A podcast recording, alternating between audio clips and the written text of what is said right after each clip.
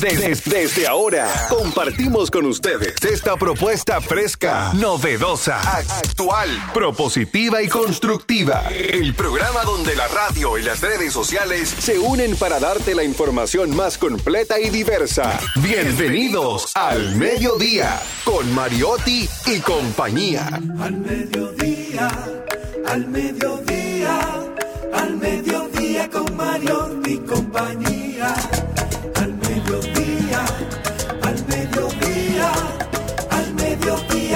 Mariotti y compañía. Si tú quieres disfrutar de foros alternativos y de tuiteros rankeados, este programa es tu amigo, tu revista meridiana para el talento. Hola, hola, hola, hola, saludos, saludos, saludos. Saludando a toda la gente que al mediodía entra en sintonía con este programa. Diversidad divertida, información sin sufrición. Hoy un día eh, súper especial, camino a cumplir dos años. Eh, que bueno, gracias a ustedes, a los talentos de este programa, a los semiconductores y gracias a nuestros patrocinadores. Gracias a todos, a todas y hasta todes. Este programa sigue siendo diversidad divertida, información sin sufrición, pero hoy, hoy ya camino a dos años, arrancamos con lo que siempre fue una oferta, una promesa de este medio, de este programa, los foros alternativos. Hoy estaremos hablando ciencia y religión, la discusión eterna, la discusión más larga de la historia, sin dudas. Ganadores, perdedores, no sabemos ni creemos, no creo que existan. Al final es un tema de fe, de creer. Pero comenzamos el programa de hoy antes de saludar con una canción súper interesante, sobre todo para, momento, para momentos difíciles, para momentos de incertidumbre. Vamos a darnos ánimo. Joan Manuel Serrat, poema de Mario Benedetti, Defended la alegría.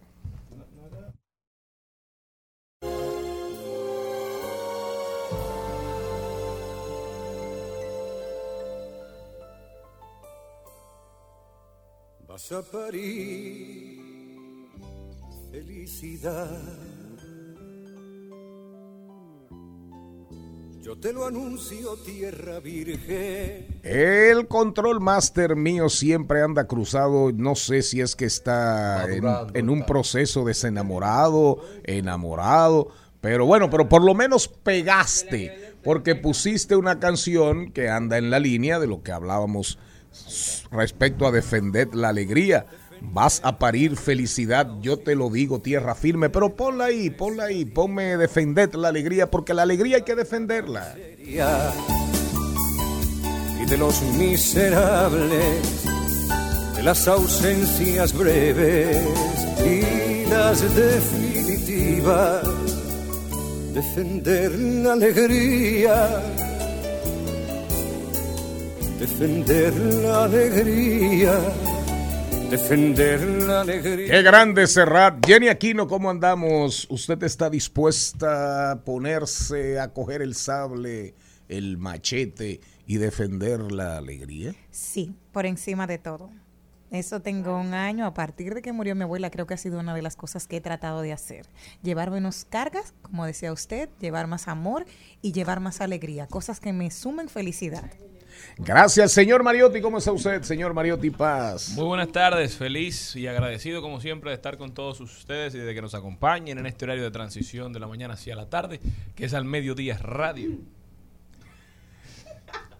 Darían Vargas, este programa se llama Al Mediodía con Mariotti y compañía. Si usted no siente orgullo de, de, decir, de reclamar y cantar su apellido, entonces usted no tiene espacio en este medio. ¿Qué, qué gol trae eh, No, no, no, no. El programa no se llama así, señora productora. Busque el Instagram, ahí se llama así. Doña Melena, ¿cómo se llama el programa? pero me recomendaron que no. El dueño de la emisora me dijo, no inventes. Señor Vargas, ¿cómo está usted? Yo sí estoy contento y feliz porque República Dominicana es un país que va hacia adelante con todo y dembow. Con la todo y generación Z a la cabeza. Nosotros vamos hacia adelante porque somos un país bueno, fuerte, con ánimo de seguir adelante. Y quiero decir a todas las personas que puedan estar pasando por momentos difíciles, goce, sonría. ¿Cómo les ha ido a ustedes con en las redes sociales con Le he dado su famosa su famosa discusión? Le he dado in the model porque el señor que está acá es un señor que no entiende los tiempos. Él cree entender los tiempos, pero él no se adapta a la sociedad que, que vive hoy. La porque que- él está pensando como si viviera en Finlandia y en Suecia. Si La viviera verdad- dónde?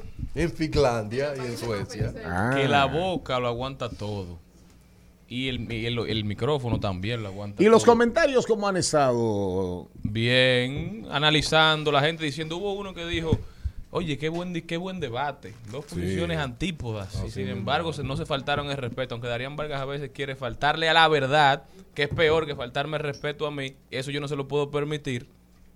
Él sabe, sabe por lo menos expresar lo que él piensa, pero lo que pasa, y repito para acabar el tema, que él se enfoca en el por qué, en lo que está sucediendo. A mí me, me interesa entender las causas para corregirlas. Él solamente ve consecuencias, por eso es que está limitado. Bueno, Y tú vas a hoy defenderlo a él. hoy no no no no no no no no no. Recuerden que el señor Mariotti Tapia es don productor y don conductor. Eh, yo soy imparcial, yo no tomo partido, yo no tomo partido. Vamos a ver, vamos a ver cuál es el guion, vamos a ver lo que nos espera. Que aguacero anoche, un diluvio repentino así. eso, repentino. a las 10 de la noche. Repentino, esa lluvia yo no sé de dónde salió. Pero qué aguacero. Hoy vamos a hablar con Elizabeth Martínez. Vamos a hablar, vamos a tratar el tema. El tema de hoy es tips, tips para recibir un inmueble. Qué buen tema. ¿Qué usted tiene que hacer? ¿Qué tienen que tiene que fijarse? ¿En qué tiene que fijarse? ¿Dónde poner el ojo para poner la bala? y matar al constructor eventualmente. los tips para recibir un inmueble, los deportes con don productor y don conductor. ¿Qué es lo Y quienes quieran acompañarme.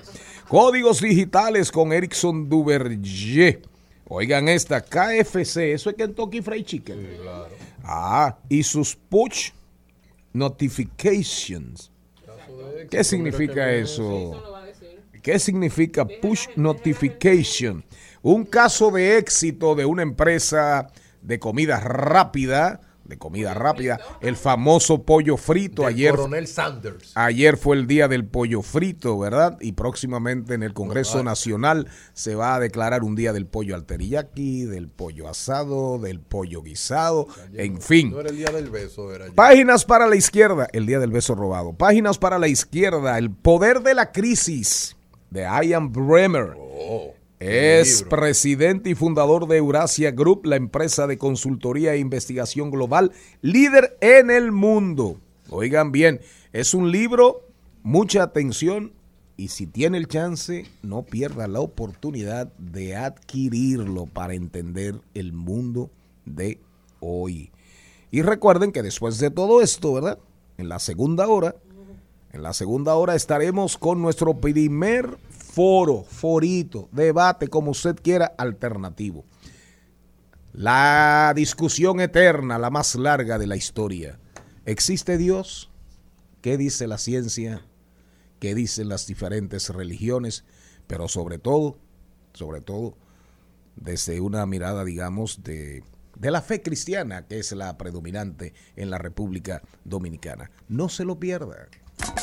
Al al mediodía, al mediodía con Mario y compañía.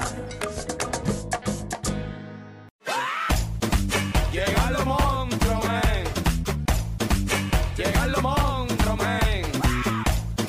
Llegan los monstruos, men. Elizabeth, ¿cómo estás? Estoy muy bien, muchas gracias por recibirme. Siempre es gratísimo verte. Tú eres, tú eres en esta cabina, tú eres en esta cabina como brisa divina. Mira, rimó. Tú Como eres la lluvia de anoche. como la que. ¿Eh? Elizabeth, dime una cosa. Este tema de hoy es súper interesante. Sí. Hay personas que compran, por ejemplo, en plano. Hay gente que le da mucho seguimiento a lo que compró en plano. Y hasta se aparecen en la construcción, van y miran cómo va la terminación, que aquí, que si los productos son, los materiales son de primera, segunda, tercera calidad, si el contratista me quiere engañar. Hay otras personas que cuando compran ya un inmueble utilizado, usado, entonces son súper quisquillosas, son súper minuciosas, se buscan consultores, se buscan hasta gente, ven conmigo, ven a verlo, en fin, en fin.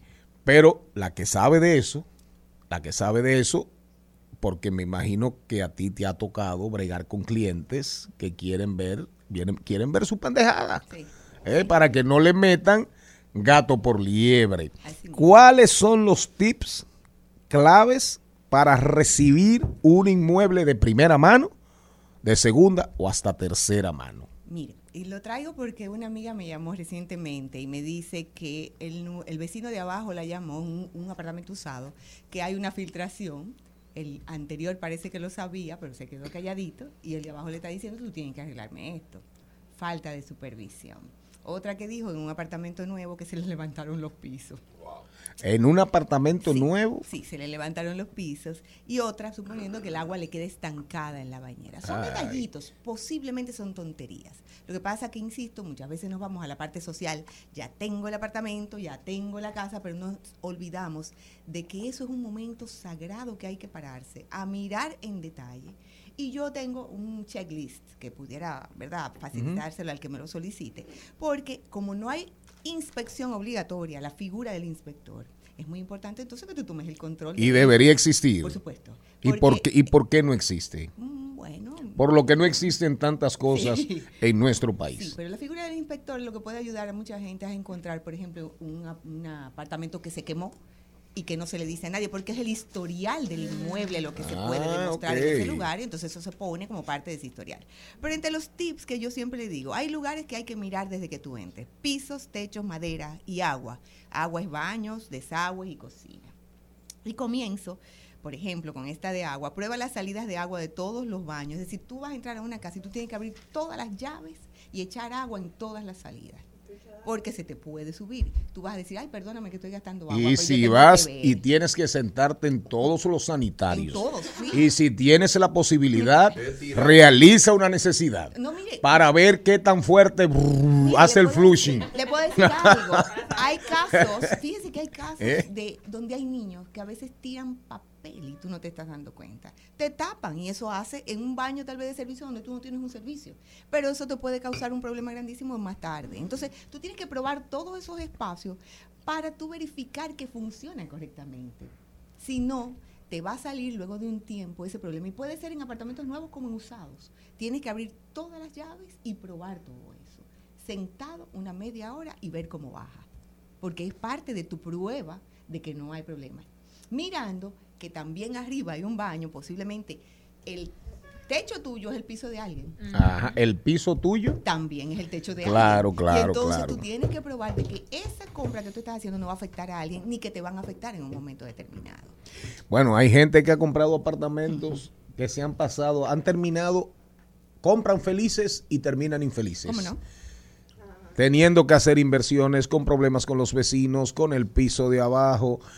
Tengo amigos, tengo amigos que han, que bueno, que, que, hay- que, hay- que llegado un momento le han dicho a la persona afectada, a la persona afectada, le han dicho, bueno, mira, para que no nos entremos allá abajo en el parqueo a, a trompadas, ven, vamos a hacer el presupuesto. Sí. Pero también lo he visto a la inversa, amigos que han comprado, que han comprado, y el de arriba les, bueno, Le puedo decir les embromó la vida. hasta salidas de aires acondicionados, las tuberías están tapadas o mal colocadas. Recuérdense que estamos hablando de procesos hechos por seres humanos. Un ser humano puede fallar en el cálculo del ancho de una puerta. y las puertas están hechas a las medidas. Todas son iguales. Estandarizadas. Estandarizadas. Entonces, un milímetro que falle el ancho de una puerta indica que la puerta no va a caber. Y por eso encontramos puertas que tienen una abertura cerradas que entra la luz. Entonces tú tienes que verificar que eso está correcto, sin no solicitar que te lo corrijan, que te cierren un poco más para que esté correcto al momento de tú recibir el inmueble. Eso es en, en en productos nuevos, porque ya en una cosa terminada te va a decir, bueno, yo lo recibí así, yo he vivido así toda mi vida, lo tomas o lo dejas. Pero en productos terminados, esas, esas maderas en, gabi- en gabinetes de cocina que están inclinados, que tú ves que no te cierra, que tienes que forzarlo. Tú tienes que probar lugar por lugar. Los pisos, ese que se levantó, tú tienes que ir, yo, le- yo les recomiendo mucho que vayan con un palito de, de- de escoba Con un palito y que de- vayan tac, tac, ajá. tac, tac, tac, para ver para ver cómo si hay suena. Si hay si- y que pidas que te corrijan eso antes de que se te venga a levantar. No, y entender el valor de lo que se- de la transacción que se va a hacer, porque un sueño, o como es comprar una, tu primera casa tu, o tu casa de, la casa de tus sueños, se puede convertir en una se pesadilla. ha convertido a mucha gente en pesadilla y entonces después tú comenzar una discusión de algo que ya tú pagaste y te dicen ya yo te entregué y tú recibiste. Así es. Entonces hay una garantía, se supone, de parte de la construcción, pero tú tienes que ver qué es lo que te garantizan. A veces son no son garantías en que cierre o abre una puerta, es una garantía tal vez en una filtración y tú tienes que tener eso muy claro para que en el momento de tú recibir ese inmueble no te afecte y que tú tengas un pique que lo quieras revender y no se te venda. Claro, Porque también ¿no? eso te afecta. Y te da la oportunidad, re- reconocer y encontrar esos vicios, te da la oportunidad de saber si tú quieres convivir con ellos, si tú estás dispuesto a asumir sí. el gasto, el costo que implica arreglarlo, porque y a negociar incluso el precio del inmueble. Claro, y le voy a decir, hay una, a- llevar un nivel para ver los niveles de las mesetas. Muchísimas mesetas están inclinadas, pisos inclinados en balcones. Y tú dices, pero ¿y Terrible. por qué las sillas me quedan cojas? Te quedan cojas, no es la silla. Tú vives en una loma. Es tu video, tu video en una loma. Te estoy hablando, por Ay, ejemplo, una eh, ventanas mal colocadas. Entonces tú tienes que hacer un rejuego con las eh, la gente que te hace las cortinas para que entonces te ponga la cortina derecha, pero el resto está inclinado. Claro. Es decir, son unos procesos que tú tienes que tomar muy en cuenta. Eh, a mí me gusta mucho este porque eh, hay ingenieros, no digo que todos, pero en algunas construcciones te compran, según tienen el dinero, los tomacorrientes, eh, las laminitas de las tomacorrientes. Y entonces cuando tú vienes a ver, en una habitación son de un tipo, en otra habitación son de un tipo, o- y entonces son desórdenes. Tú tienes que recibir con conciencia que todo lo que está dentro de ese apartamento es de la misma calidad por el que tú estás pagando. La ubicación de los parqueos que corresponde al indicado en el título. Tienes que buscar y rectificar, porque a veces por amistad del ingeniero te ponen un parqueo a la derecha, otro parqueo a la izquierda, y o si no, uno tomó, que fue el primero que se mudó, y dijo, yo quiero todo porque se me Así es, facilita". pasa, pasa. Y entonces al momento de la venta, el nuevo que compra hace las investigaciones correspondientes, pero ya hay uno que tiene 10 años viviendo en ese apartamento Claro. y usando ese parqueo. Entonces tú tienes que sentarte y rectificar cuál es que te corresponde y que el dueño antes de entregarte corrija eso para que te corresponda a tu parqueo eh, correcto. Eh, han- hemos tenido graves problemas porque por uso y usufructo de eso, de ese parqueo, se arma el lío. Dicen el ingeniero no a mí me, lío, me no vendió y ¿no? 10 años después te dicen, eh, esto es mío. Y se convierte en problemas. Y una de las cosas que siempre pido, habla con esos vecinos pidiendo una carta y una conversación honesta. Habla con el vecino de arriba, habla con el vecino de abajo y di, no tengo problema, pero tú estás dispuesto a que si tu agua me cae, me va a dañar mi techo y tú sabes que me lo tienes que arreglar. E igualmente hablar con el de abajo. A veces son tips sencillos, yo tengo ese checklist y yo le he dado a estas personas que se me han acercado al momento de la compra, que no me han comprado a mí, pero que han comprado en alguna institución distinta o en alguna inmobiliaria y les digo, trata de llevar por partes, si vas a verificar pisos que sean solamente pisos. Si es madera, concéntrate en arreglar simplemente maderas. Si es techo, mira techo por espacios. Si son plafones, ventanas, ve midiendo y ve haciendo para que cuando encuentres esos errores tú puedas decir la ventana número 5 de la habitación tal y puedas numerarlo y lleves un control correcto. A veces es, no es falta de supervisión, es falta de conocimiento. Recibes, luego te quejas y no te corrigen lamentablemente porque ya pasó el tiempo y eh, te encontraste que no pusieron masilla por fuera, pero sí pusieron masilla en la ventana por dentro y se te comienza a dañar la eh, el- por la pared. Y una, Son detalles. La y una pregunta. ¿eh? ¿La qué? La humedad debajo de los de los fregaderos, De los ese, fregaderos. ese es el Eso dolor no de falla. cabeza. Ahora tengo uno. yo. Sí, eso no falla. La, en el caso de los alquileres, porque estamos hablando solamente de compras eh, y venta, de compra y venta. Ahora, cuando usted alquila, cuando usted va a alquilar, usted también tiene que hacer, digamos, un, un ritual de seguimiento. ¿Cómo no? Usted Porque ahí, se, a- ahí es peor, como dice, decía mi mamá. Cuando usted alquila un vehículo en un rencar, usted Te entregan, te- sí, te entregan, y claro, usted dice, yo quiero así que tú me es. esa. Pues así mismo, porque es que viene una responsabilidad que se te va a pegar a ti después. Todo el mundo tiene la necesidad y el derecho de revisar y solicitar que se le corrija principalmente los inquilinos, que lamentablemente se mudan por necesidad y buscan algo rápido. Y no miran en detalle porque tienen que mudarse, lo están sacando de un lado para Claro, otro claro. lado. Entonces, ese proceso de tú recibir un inmueble tiene que ser tan dedicado y tan delicado como si fuera tuyo. ¿Para qué? Para que después no se te pegue. Si tú no revisaste esa humedad que tú dices, Jenny, debajo de la cocina, y la tomaste por sentado, y luego de un tiempo sigue cayéndote, a pesar de tus esfuerzos de mantener ese espacio correcto, se te va a pegar a ti eh, la- eh, corregirla y te lo van a quitar de los depósitos. Una pregunta, Elizabeth, en, en, en, en la misma, más o menos en la misma línea. ¿Cuántos casos se dan donde el constructor, vamos a hablar ahora de compra y venta, de compra y venta, donde el constructor al final responde? La respuesta positiva para el adquiriente en República Dominicana predomina o predomina la indiferencia y ese no es mi problema y te doy largas y te doy largas. Me imagino que hay, como todo en la vida, constru- constructoras muy responsables y constructoras medio bandidas. Pero en la experiencia de ustedes, Sí, mire, la experiencia ha sido más positiva que negativa. más posi- el balance. Pero, pero le voy a decir qué pasó para que esto se detuviera en cierto sentido y tomar responsabilidad a un ingeniero. En el trayecto de las construcciones, las personas acostumbraban en un momento a hacer los arreglos que ellos querían, a romper, a arreglar, a poner plafones. Y entonces tú no tenías una responsabilidad porque podía ser tu decorador o el arquitecto que tú llevaras, el que Ok. hiciera el daño. Entonces, a partir de un momento determinado, los mismos constructores decidieron, yo te entrego cuando te entregue. Y a partir de esa entrega es que tú comienzas a hacer las modificaciones. Para que si en caso de que viniera algún daño, entonces ya tú te haces responsable de esos daños ante las personas que tú le estás causando eso. Porque se hacía en la construcción, se hacían en las modificaciones, entraban gentes externas al ingeniero y causaban muchísimo daño. Y entonces, no, ¿quién era la responsabilidad? No se sabía. Imaginamos que en este momento el negocio está en baja. No, Todavía. Todavía no, todavía no ha llegado a ustedes a pesar de la carestía, del aumento en los materiales de construcción. La necesidad básica de la vivienda siempre va a estar. Una persona tiene que mudarse porque no puede pagar el préstamo. O por si es un alquiler porque lo están sacando. Perfecto. Hay una dinámica que no se Siempre para. la economía en el sector inmobiliario va a estar. Lo que pasa es que se mueve. Y tal vez va a estar un poco más lenta, pero en un momento determinado. Pero el que tiene un préstamo y ya tiene una tercera cuota y no lo quiere perder porque quiere recuperar, tiene que vender. Y siempre va a haber alguien que tiene la necesidad de comprar.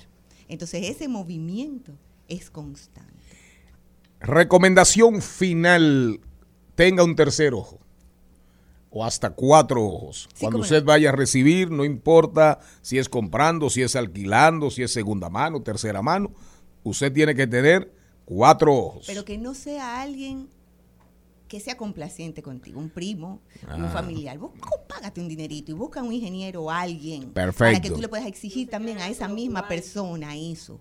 Porque a veces llevamos al famoso supervisor y lo que estamos llevando es al primo arquitecto Ah, que lo que quiere es hacer la reconstrucción del apartamento y te dice, sí, sí, cómpralo y no está viendo y luego se aparecen las situaciones. Busca a alguien y paga en lo que la figura tal vez llega. Búscate a alguien que paga ese servicio y esa persona tú le puedas exigir en caso de que obvió, tú le digas, pero tú lo revisaste. Pero no que sea a una persona ligera, al, al sobrinity, como siempre todos tenemos el sobrinity ingeniero que está en proceso. ajá, no. sin duda. Paga a una persona y a un profesional que te haga esa supervisión. Elizabeth Martínez, contacto contigo. Elizabeth Martínez, RIMAX Metro, donde quiera que me puedas ver. La montra, la montra inmobiliaria de la República Dominicana. Recuerden, recuerden que hoy arrancamos nuestro primer foro alternativo, ciencia, religión, fe cristiana. Va a estar interesante en los últimos 40 minutos de este programa. Mientras tanto, ¿con qué venimos, doña productora? Ay, lo dijo. En al mediodía. ¡Ay! Lo dijo. ¡Ay! Lo dijo. ¡Ay! Lo dijo. ¡Ay! Lo dijo. ¡Ay! Lo dijo. ¡Ay! Lo Señor Mariotti, señorita Aquino, ¿quién tendrá algo que valga la pena repetirlo? Que haya dicho algo valioso, interesante. Lo ha dicho Wasson Brazovan. Dijo, a los que tenemos 35 años en adelante deben llevarnos suave. No es fácil digerir cómo nos pusieron Pero, a Bad pero Bunny. Watson, pero Watson está diciendo los que tenemos 35 años, 35 años en adelante. Sí, él explica. qué- lo qué- que pasa, lo que pasa qué es abusador, que Brazovan no entiende cómo pusieron a Bad Bunny por encima de Julio Iglesias. Ah, y pero en que algún premio en No, en todo el, como el cantautor más escuchado actualmente en el mundo. Entonces, él dice, Ya. a partir de ¿Qué eso, dijo dice él, a los que tenemos 35 años en adelante deben llevarnos suave.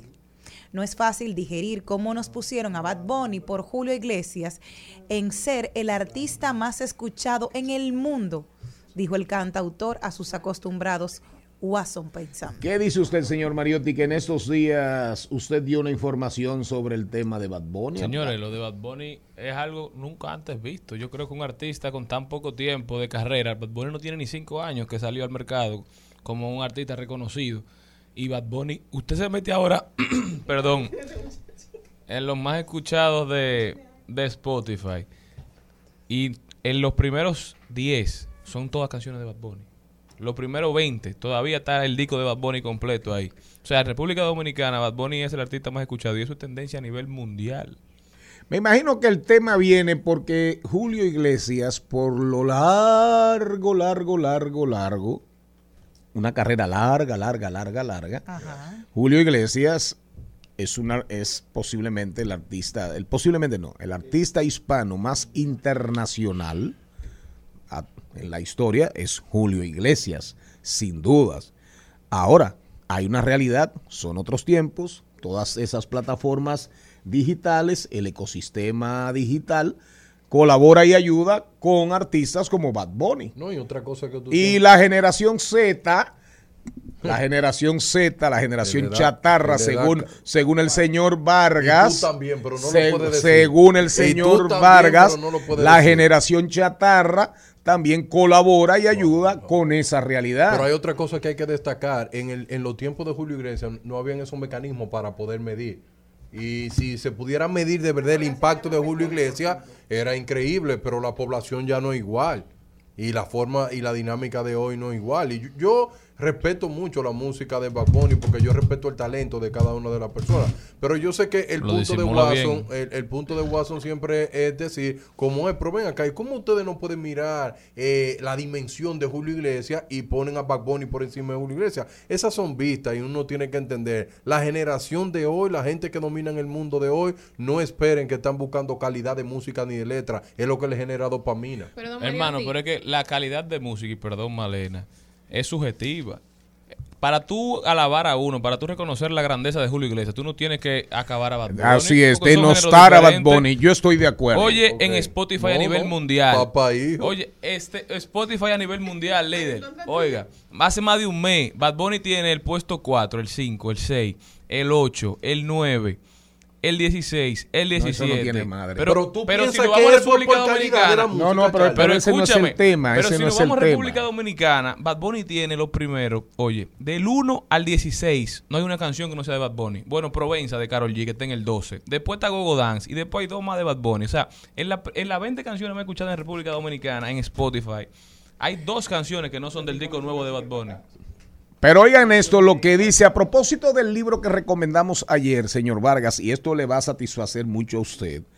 Oigan bien, el régimen de la información es una nueva forma de gobierno, eso dice John Chulhan en el el- libro La el Infocracia. dataísmo. Miren que lo recomendamos ayer. Oigan lo que dice John Chulhan a- partir de esa discusión, que creo que pega perfectamente. La digitalización avanza inexorablemente. Aturdidos por el frenesí de la comunicación y la información, nos sentimos impotentes ante el tsunami de datos que despliega, eso le va a encantar a usted, fuerzas destructivas y deformantes. Hoy la digitalización también afecta a la esfera política y provoca graves trastornos en el proceso democrático. Las campañas electorales son guerras de información que se libran con todos los medios técnicos y psicológicos inimaginables e imaginables. Los box difunden noticias falsas, lo de Bad Bunny es verdad, y discursos de odio e influyen en la formación de la opinión pública. Los ejércitos de troles intervienen en las campañas y apuntalan la desinformación. Pero yo lo que quiero Eh, destacar... ¿Usted Ahora. coincide con John Claro, Chulhan? claro, totalmente. El libro que recomendó el señor Mariotti Sí, ayer. mire, yo lo que quiero que todo el mundo, la audiencia sobre todo, que no se lleve mucho de este señor en este punto. Mi- mi- mi- mira lo que yo quiero decir. ¿Por qué tantos dominicanos escuchan Spotify? ¿Cuál es la edad promedio del que consume Spotify? ¿Cuál es la edad promedio? Entonces, van a escuchar a Pero- Julio Iglesias, entonces eso tiene sesgo. Pero Usted bájele- que hable tanto de Pero yo no he por dicho lo favor, contrario. Pero yo no he dicho lo contrario. Pero es- encojona Ey, porque estamos al aire. Pero deje su histrionismo, deje su histrionismo, porque este es una hora, un horario diversidad Dilo eso, por favor. Pero dilo. que una cosa no tiene que ver con la otra, Lina. Oiga, oiga la eso no coincide. Eso no choca. Déjame Lo que pasa es que usted tiene que dejar ese, auto- ese autoritarismo que yo no sé dónde que le decirle- sube. No, no, se está, se está envaneciendo. Se está envaneciendo. La mente que usted Sí, no sí, quiere no, ahí. entender. Esos sesgos que ustedes apoyan. eh, es- Och. yo lo No. que quiero es que todo el mundo público, por favor, tengan pendiente. Back Bunny es brillante, pero donde se mide la música digital está medida por una edad que lo consume y esos números no son reales porque no son Una representativos. una oportunidad- representativos. Oye, Una oportunidad a la mujer, pasa, por favor. amor. Te voy a decir algo. Ustedes los dos tenían cuatro años cuando aquí lo que más se escuchaba era Playero 38. Y más de las malas palabras y el incentivo al, al consumo de drogas que se, uso, que se hizo en ese momento no había en República Dominicana. Ahora, ¿qué ha permanecido? Un Daddy Yankee con, una, con unas letras limpias. Entonces, al final, todos escuchamos aquellas malas palabras, pero fue de nosotros, nuestra educación, que nos ayudó a buscar otras, otras fuentes de entretenimiento y otras músicas. O sea que ahí está, lo bueno y lo malo. Usted elija. Yo solamente les digo a ustedes tres que no se crean. A propósito del tema del foro alternativo de hoy, no se crean que ustedes son el camino, la verdad y la vida. Al mediodía, con Mariotti, con Mariotti y compañía. Rumba 98.5, una emisora RCC Media. Seguimos, segui- seguimos con Al Mediodía, con Mariotti y compañía.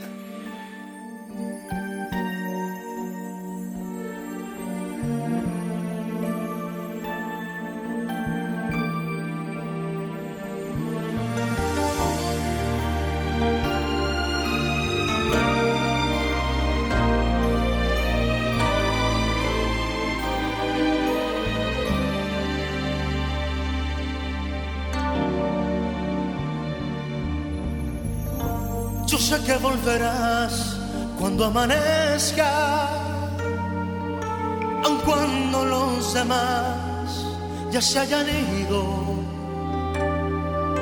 La cita no ha cambiado aunque parezca. A propósito de la discusión de Bad Bunny y de Julio Iglesias, que enardeció, que subió la, la adrenalina, la temperatura aquí en la cabina, el señor Mariotti Paz y el señor Yo- eh, usted me vio a mí subido de temperatura. Darían Vargas, no, pero digo, se subió en la cabina Ah, la temperatura, no me referí directamente a usted. Ahora, ¿en qué ámbito va a quedar Luis Miguel algún día? Porque Luis Miguel también es un cantante reconocido universalmente, ¿verdad? Y entonces, como es una gran figura, quizás el latinoamericano después de Julio Iglesias en el ámbito del bolero más reconocido, sin dudas. ¿De Luis acuerdo? Miguel trasciende las generaciones y con esa serie de Netflix Luis Miguel volvió a nacer. Por eso mismo, y Salió a- recientemente rejuvenecido. Claro, y a propósito de esa serie de Netflix, salen informaciones y dicen, esta es la canción que Luis Miguel nunca quiso cantar, pero la cantó. Ahora, diga usted por qué. Diga usted por qué. Para que tenga una idea, Luis Miguel tiene 11 millones en Spotify de oyentes mensuales. Y Watson Brazo Van, que, que habló, que, que nos referimos a él ahorita y fue lo que originó la discusión, tiene 84 mil oyentes mensuales en Spotify. Mucho tiene. Para que ustedes sepan. Pero Luis Miguel anda en 11 millones mensuales. Pero para que tengamos una idea, Bad Bunny tiene 62 millones de oyentes mensuales en Spotify. Ahora, ¿por qué Luis Miguel nunca quiso, cantó esa canción, pero después jamás quiso cantarla Jenny Aquino? Yo sé Ya, que volverás. pare eso ya. Yo sé que efecto. volverás. es una canción que escribió Luis Pérez Sabido, acompañado del maestro Armando Manzanero, y que hablaba de esa pérdida que tuvo Luis Miguel con su madre y la desaparición de ella, de Marcela Basteri, en el año 1986. Pese a que esta canción tiene 28 años, está en el álbum Romances 2 en 1994. Es una canción que encierra tanto dolor, tanta nostalgia de esa espera, de ese ser que tú sabes que no va a regresar, que es imposible que él pueda cantarla en vivo. Dicen que solamente lo pudo hacer una vez en el estudio y a partir de ahí como cada como ser humano y con el corazón que tiene se quebró. Nunca puede hacerla en vivo. Pero es una canción hermosísima. Yo sé que Usted no tiene por qué coger todo ese dolor de Luis Miguel, ¿eh? Ya, pero hay que ser empático. De acuerdo. Hay que ser Para- empático. porque es una canción hermosísima. ¿Quién la escribió? Eh, Luis Pérez Sabido con don Armando Manzanero. ¿Cómo se llama la canción? Yo sé que volverás. Sé que volverás como volvió prácticamente desde el dolor Rafa Nadal. ¿En dónde? En Wimbledon. Wimbledon, ¿cómo que se pronuncia? Así, así mismo. Vámonos con los deportes. El al mediodía dice presente. Dice presente el músculo y la mente. El músculo y la mente. Estamos en deportes. Bueno, bueno, bueno, bueno, bueno, bueno, bueno. Diferente. No dije bueno, dije muchos bueno. Bueno, bueno, bueno, bueno. Rafa Nadal, qué partidazo ayer en la mañana. Increíble. Dolor abdominal, la cara se le notaba que no estaba en su centro, el padre le hacía señas, es Rafa, retírate.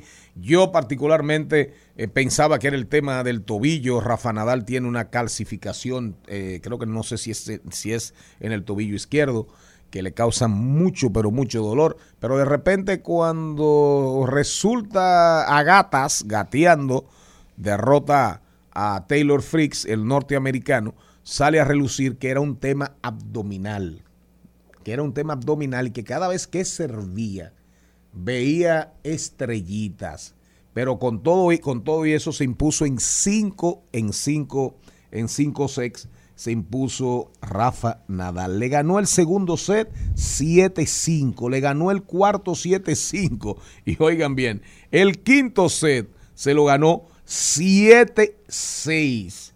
Habría que ver ahora qué va a pasar. Los estudios confirmaron que tiene una rotura de 7 milímetros en uno de los músculos abdominales y así ganó ese tipo. Así ganó.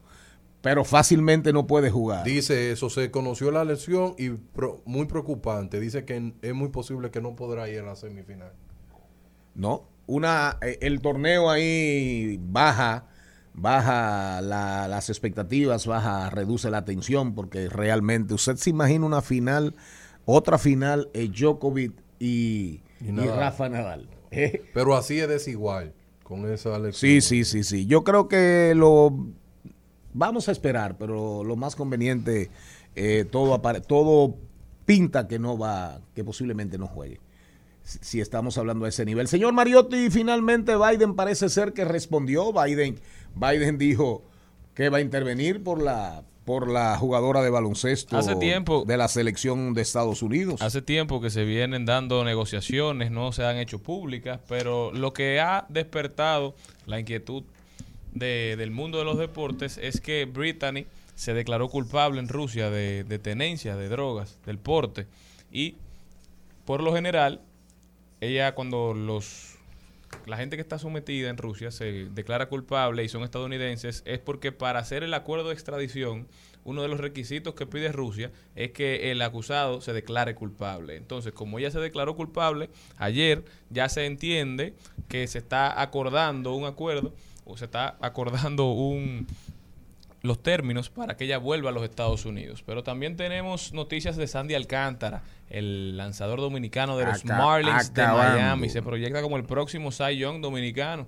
Hace mucho que la República Dominicana no tiene un Cy Young. Sandy Alcántara está teniendo unos números impresionantes. Ayudó el martes a Miami a conseguir su sexta victoria consecutiva. Mi- Miami se coloca por encima de, de 500 en promedio de juegos ganados. Por primera vez en muchísimo tiempo, Miami ha puesto un equipito bastante compacto, bastante interesante. Y ya que estamos hablando de, de- de béisbol, aprovechar también para felicitar a Robinson Cano. Ah, está, está quemando la liga en, Cano, en Triple A. Que está en Triple A. Primera vez, yo creo que desde el 2007, 2008, que Robinson Cano juega en Triple A, que no sea para una asignación de rehabilitación. Ya en la fase final de su carrera probablemente, pero aún le quedan dos años y sobre todo le adeudan más de 40 millones de dólares. Entonces, qué bueno que está asumiendo este sacrificio o este nuevo reto de una manera jocosa, con buen ánimo. Y bateando. Dando buenos números y yo creo que lo veremos en grandes ligas antes de que termine el año. Definitivamente parece ser que Fernando Tatis se va para los jardines con los padres de San Diego. Y los padres de San Diego están metidos en pelea. Están metidos en pelea, hay que ver qué va a pasar con Fernando Tatis, si va a jugar en el campo corto, se va para atrás, se va para atrás. Seguimos, seguimos muy, muy, pero muy pendientes de lo que va a pasar con nuestros peloteros de cara a nuestros jugadores de béisbol, de cara al juego de estrellas. Vamos bien, vamos bien en las votaciones. Eh, Devers, que juega con los Mediarrojas de Boston. Eh, Manny. Machado. Todos, todos los dominicanos que están en la competencia para participar en el juego de estrellas van bien. Gracias a Dios. Seguimos con este programa. Ya anda por aquí, ya anda por aquí el señor Erickson Duverger. Recuerden que en la durante 40 a 45 minutos vamos a en- vamos a estar hoy con nuestro primer foro alternativo, ciencia, religión, la discusión más larga de la historia. Al mediodía, al mediodía, al mediodía con Mario y compañía.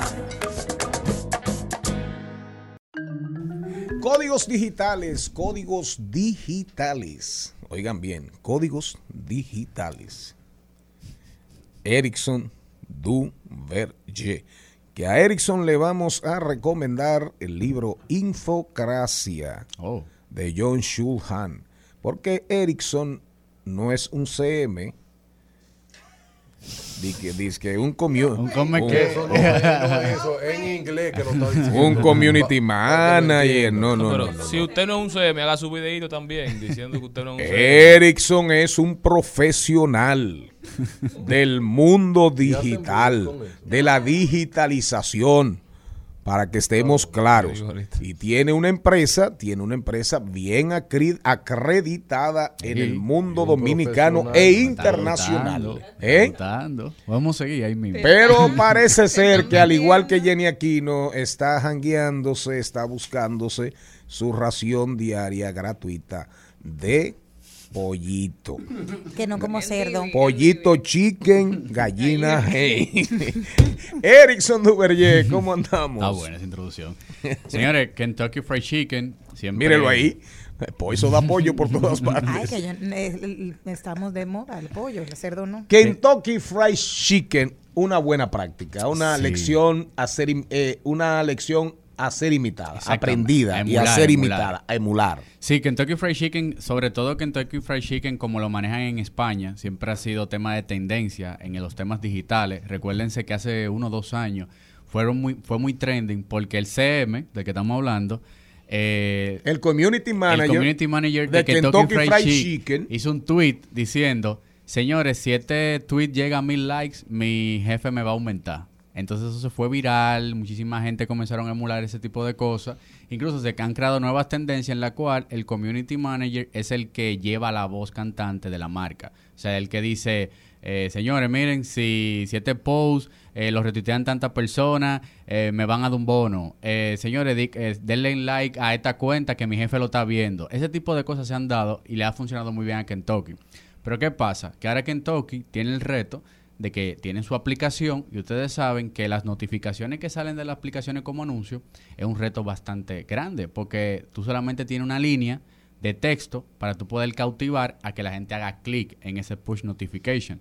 Ustedes saben también que este push notification tiene una cuota dentro del celular. O sea, no importa cuántas aplicaciones tú tengas en el celular, cada aplicación tiene una X cantidad de cuántas veces puede salir en el día. Entonces, Kentucky versus eh, contra este reto, ellos dijeron, la gente no lee las notificaciones. Vamos a comenzar a escribir cosas que llamen la atención y vamos a ver qué provoca. Y comenzaron a hacer una, una serie de, de ejemplos, o sea, de, de probar ese tipo de cosas. Y por ejemplo, salían cosas como, nadie lee estos mensajes, así que vendo Toyota Corolla 2006. Kentucky escribiendo. Te, te podía decir, mañana es el día de la madre, de nada. O te podía decir, eh, ¿no te gustan los langostinos? Pues nosotros ya cerramos, hazte unos huevos fritos o lo que sea. Oh. Entonces, cuando tú veías esa notificación, decía, ven acá, pero ¿qué es lo que Kentucky está dando? Cuando le dabas clic, te salía una oferta. Ellos probaron eso durante tres meses y la respuesta fue que obtuvieron un 226% más de descarga y el 27% de todas esas entradas que, que hacían se concretaban. Se hacían o sea que las ventas se dispararon con una simple ejecución a nivel de texto. Eso para que ustedes vean que realmente en el tema digital, aunque a veces es muy voraz, o sea, somos todos compitiendo en este mundo digital, Clickbait. eh. ese clickbait es bien complicado, ¿no? Gastamos muchísimo tiempo en la miniatura de YouTube, muchísimo tiempo en el corto, en el highlight, pero una simple acción de solamente, mira, yo como tono de comunicación de Kentucky Fried Chicken, como ya me ha funcionado en las redes sociales, hacerme pasar como que yo soy el CM, yo voy a comenzar a escribirte como que si fuera tu mamá que te está mandando un mensaje, a ver qué pasa. Y realmente ha funcionado.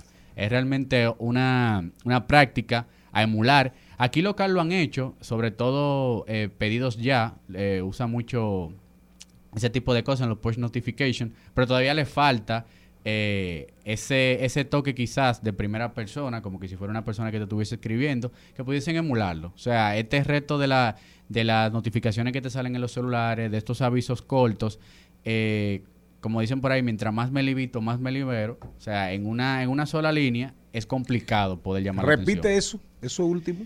Eso es Jorge Drexler, el uruguayo, que dice... Ah, el Jorge Drexler es un cantautor uruguayo que no Una tiene nada que ver con Bad Bunny. Nada que ver. ¿Cómo dice Jorge Drexler? Mientras más me limito, más me libero. Siga. Entonces, ese... Sobre ya, ya tiene casi 50, 40 y pico de años. Jorge 52, Drexler. 52 Sí, no es un muchachito No, no, ya. no, no, tiene- tiene un tiempito. Eh, para que se sepa, siga. Entonces, cuando pasa con los tweets, o sea, 140 caracteres, tú tienes que condensar toda la información. Entonces, en una notificación, creo que lo que son son 30, 32 caracteres. El copy de esas empresas realmente tiene un reto grande. Entonces es poder vender sin venderte. Que es lo que están haciendo ellos Exactamente. ahora. Y bueno, eso era una tendencia total de marketing. O sea, yo te, te doy algo, en este caso te estoy hasta generando una risa porque te llega esta notificación y tú dices, "Ven acá, ¿cómo así? Yo vendo Toyota Corolla Kentucky Fried Chicken. Pero puede despertar una conversión de venta eh, de una manera orgánica y que realmente, como dicen los números, están convirtiéndola. Mira, dice en este libro que te recomiendo, dice John Chulhan, los followers son los nuevos súbditos, súbditos de los medios sociales. Se dejan amaestrar por sus inteligentes influencers para convertirse en ganado consumista. Wow. Por ¿Cómo eso es bueno. libro? Se llama Infocracia de John Chulhan, uno de los pensadores más influyentes del siglo XXI. Y oigan, oiga lo que dice, eso va para usted, por eso es bueno que lo compre. La comunicación digital provoca una reestructuración del flujo de información, lo cual tiene un efecto destructivo en el proceso democrático. La red no forma una esfera pública. Los medios sociales amplían esta comunicación sin comunidad. Ningún público político puede formarse a partir de influencers y followers. Lo- las comunidades digitales son una forma de comunidad reducida a mercancía. En realidad son commodities. ¿Qué le parece? Puta, es una joyita. ¿Eh? Déjame tirar una foto a esa portada. Oh, pero con mucho gusto, señor, y me, más a usted que lo conozco. Pero realmente, realmente. Alguien que no conoce lo ve. realmente, realmente hay una situación en el mundo de los negocios. Y cada día la competencia a nivel de las redes Es digitales y del marketing digital es más voraz, es más feroz. Ahora, ese es un buen ejemplo. Ahora, ¿qué ha significado esto para cerrar en términos, digamos, de venta de fidelidad y de la empresa respecto al público, en términos de imagen corporativa? Bueno, ha generado Hay dos estudios. beneficios. Sí, claro, ha generado dos beneficios. El primer beneficio es un tema de awareness, o sea, de conocimiento. Ah, ok. Eh, muchísima gente ah, ahora está muy pro a este tipo de notificaciones, se han hecho tendencias y demás. Y a nivel de ventas, como le decía, la descarga han aumentado de la aplicación 226%. Y de todas estas descargas, el 27% de las transacciones se están concretando. Una cosa histórica a nivel de descarga de aplicación y pedidos dentro de la aplicación. Es decir, que Kentucky le ha Exitazo. ido bien. Exitazo. Éxito total. A ese community manager hay que subirle bien el sueldo. ¿Y de, ¿Y de dónde es el muchacho?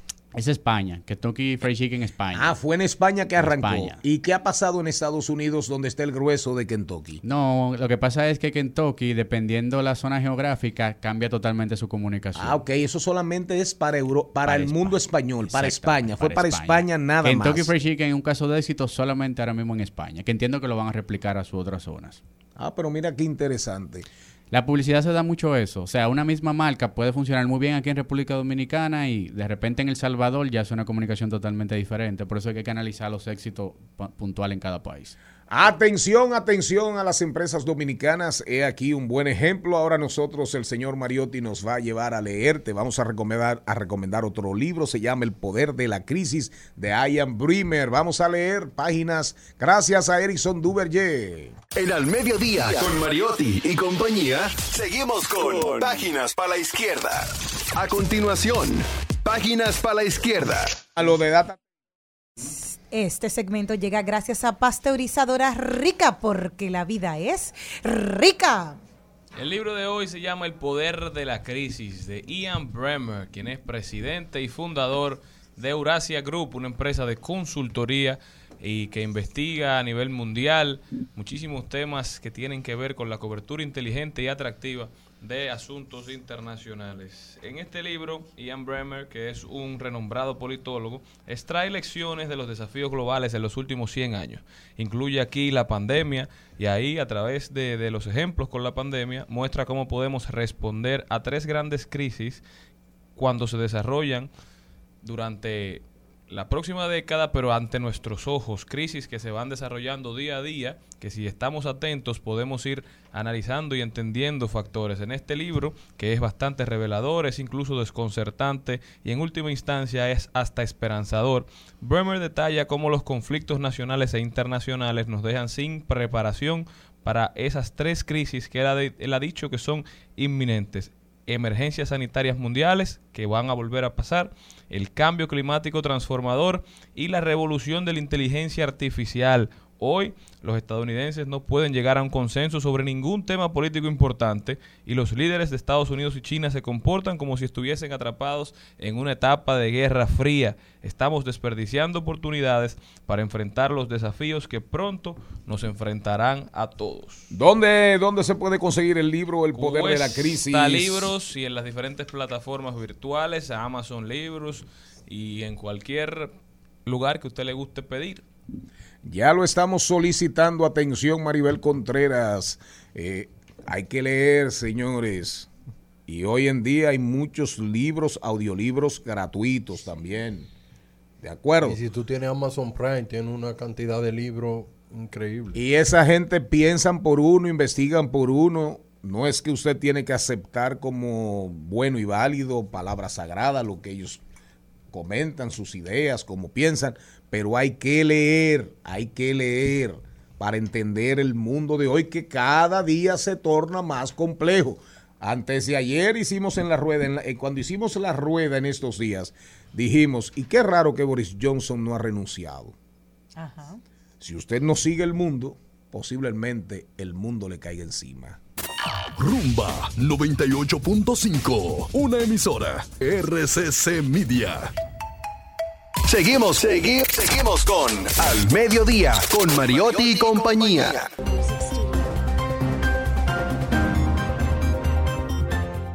Por si a veces se nos olvida, el mundo existe más allá de la República Dominicana.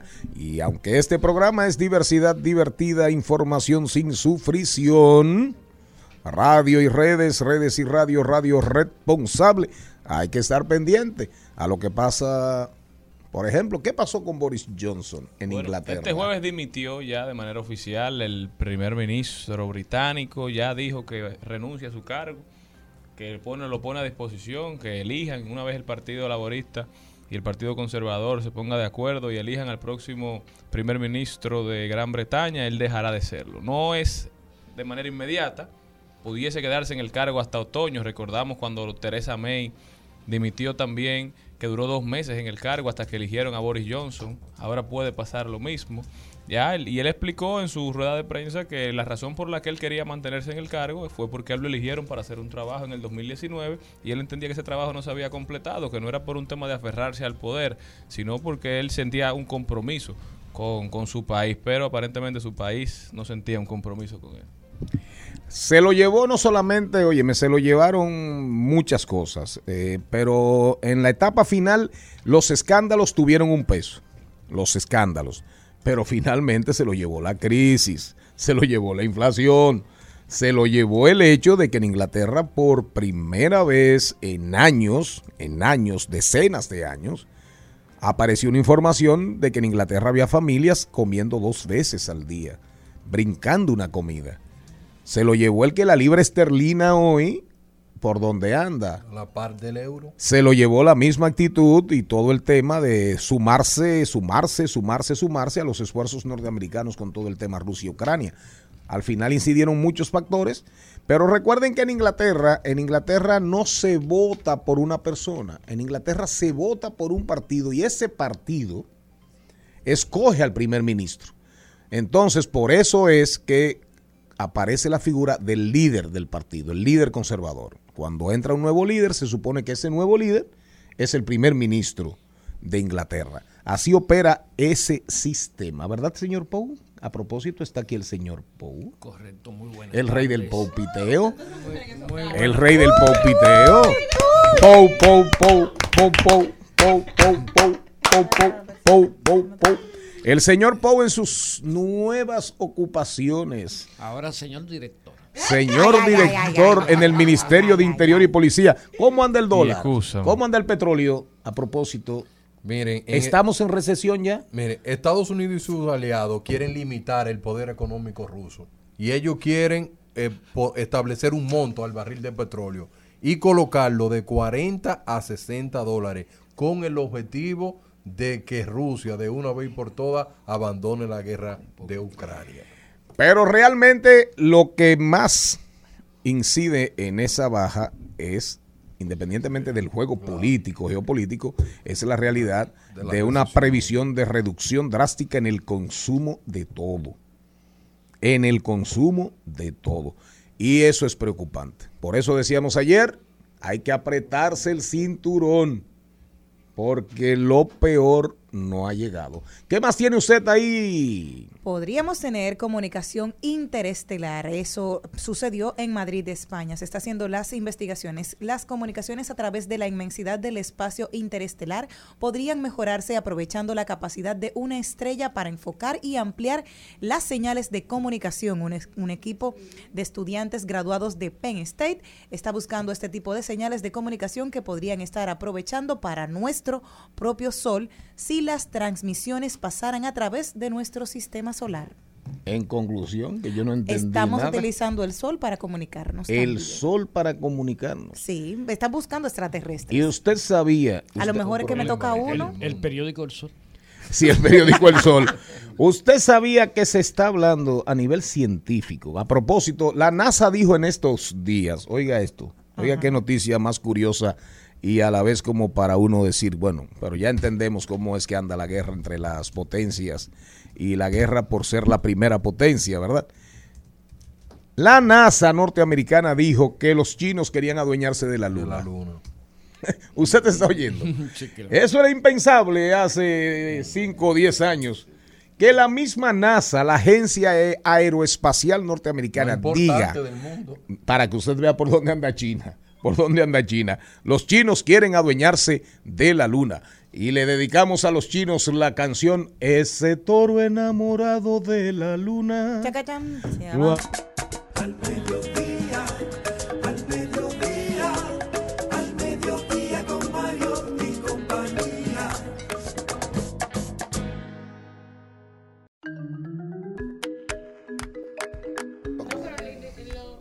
Llegó, llegó, llegó la hora, la hora, lo anunciado, lo prometido es deuda que vamos a pagar ahora. Foros alternativos. Oigan bien, nuestro primer foro alternativo. Lo vamos a hacer, eh, los vamos a anunciar con anterioridad los jueves. Hoy tenemos ciencia y fe, ciencia, religión, ciencia y fe cristiana. El don productor será el moderador. El don conductor será el moderador.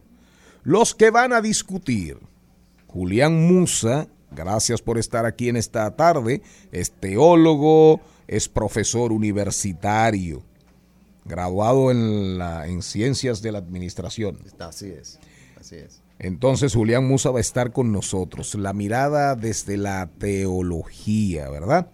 Daniel Pou, ustedes lo saben, un talento de este programa que hemos prestado al Ministerio de Interior y Policía. A ver si la delincuencia, por lo menos, ¿verdad? Se produce con menos frecuencia. Los actos delincu- delincuenciales. Ahora es director del Ministerio de Interior y Policía. Ojalá no se lleven a Chu para que no se lleven a Pou, ¿eh? Nada más dijo. Luis, no, no embromes con Chu. No embromes con Chu, Luis. Digo, señor presidente de la República. Darían Vargas, que sabe de todo según él, y yo creo que sí que él sabe de todo, a pesar de él, es especialista en Big Data, en telemática, el dataísmo, la nueva religión. El dataísmo hoy es una religión, la ciencia de los datos. Para comenzar, porque la estrella no es el don productor, vamos a poner las cosas en contexto. ¿Ok? Vamos a ver.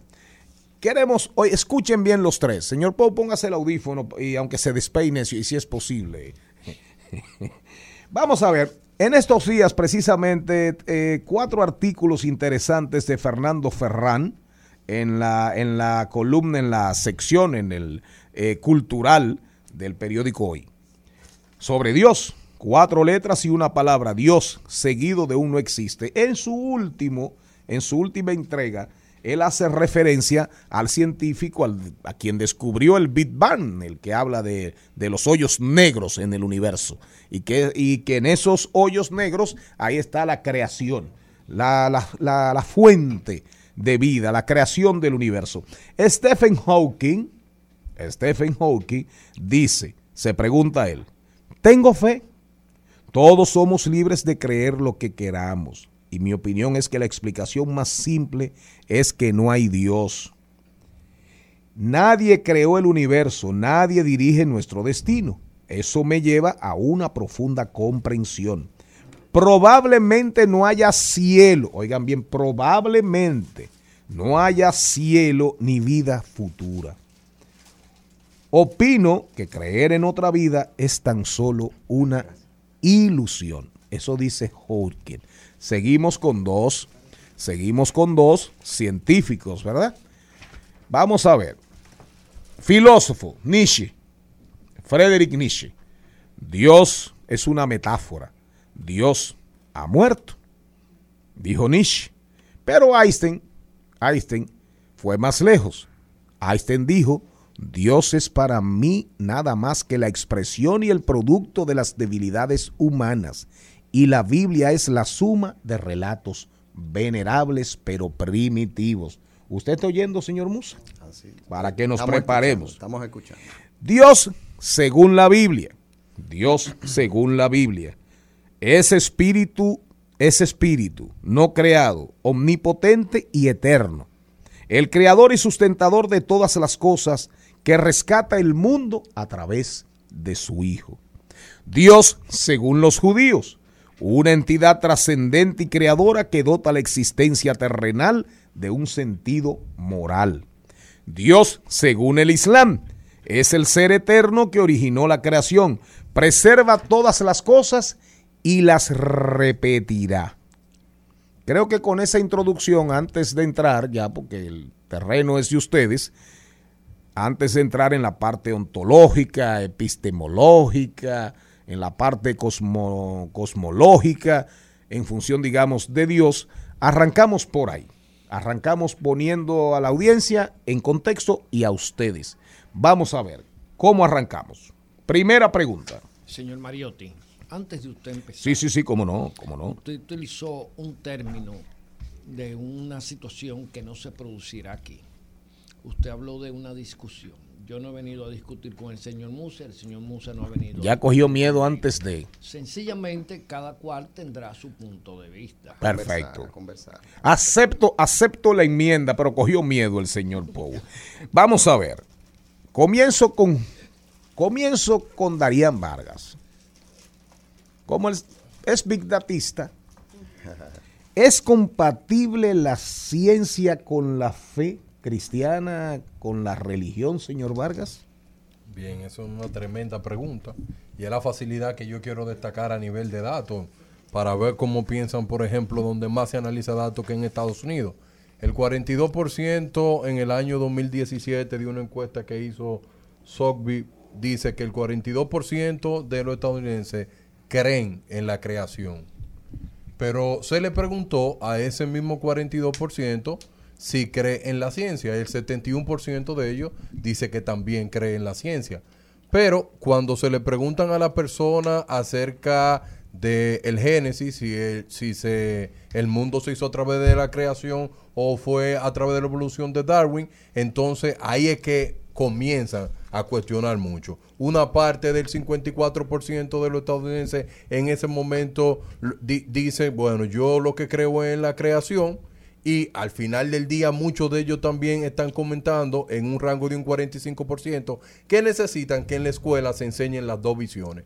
Porque lo que la persona tratan de decir es que tanto la ciencia como la religión, si tú la, por, por más que tú puedas verla de dos puntos de vista diferentes, sí, pero te llevan a un mismo camino. Tú no puedes eh, de- decir básicamente, ok, yo puedo leer la Biblia y la Biblia me va a llevar a la relatividad de Einstein. Yo puedo ir solamente a la ciencia para llegar a la relatividad de Einstein. Lo único que están diciendo que es, es una, dos ventanas que te permiten ver la cosa de forma diferente. Desde el punto de vista mío, y creo que muchas personas también pueden decir, no, no, no, la ciencia y la religión son dos cosas que son incompatibles, y desde el punto de vista mío no. Y es muy claro, no por mi fe, el, Dios es el creador de todo, y hacer el creador de todo, nada es ajeno. No es que eh, tenemos la ciencia de un lado, que tenemos la fe cristiana de otro lado. Se complementan. Y al final del día no buscar de forma literal lo que, di- lo que puede estar diciendo el Génesis, que muchas personas lo interpreta de forma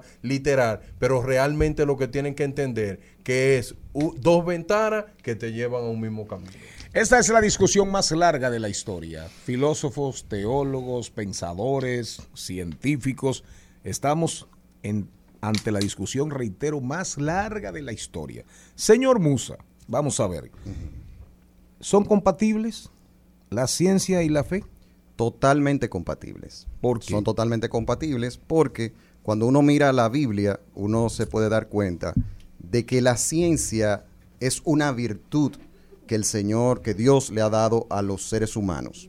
O sea, no es algo diferente de, de eso. Dios nos creó a nosotros a su imagen y conforme a su semejanza. Y dentro de conformarnos de esa forma, nos ha dado la capacidad de nosotros y nos ha comisionado a que nosotros cultivemos, hagamos cultura, hagamos ciencia, hagamos arte con la creación que Él ha hecho. Entonces, algo que quiero aquí eh, establecer es lo siguiente.